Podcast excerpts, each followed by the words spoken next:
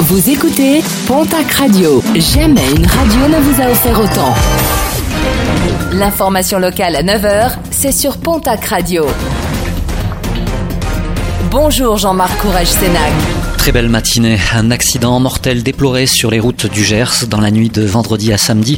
Un automobiliste de 35 ans, immatriculé dans le 31 et qui circulait sur la RN 21 à Mirande, a violemment percuté un camion qui arrivait en face. Le conducteur de la voiture a été éjecté sous la violence du choc. Une enquête a été ouverte pour déterminer les circonstances précises de cet accident. Courrier anonyme pour une infirmière à Arthès de Béarn, une infirmière invitée par l'un de ses voisins à déménager pour leur sécurité et celle de leurs enfants. Également pompiers volontaires au centre de secours de la commune, la jeune femme a reçu le soutien du maire et de plusieurs habitants. Une plainte a également été déposée.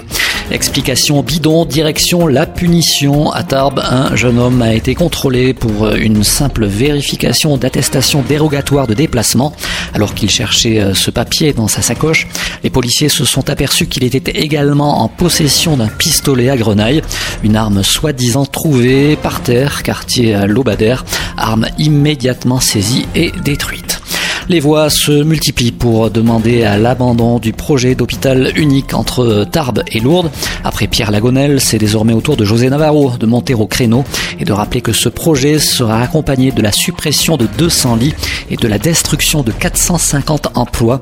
Une réflexion qui devra être engagée à la fin de la crise sanitaire pour José Navarro.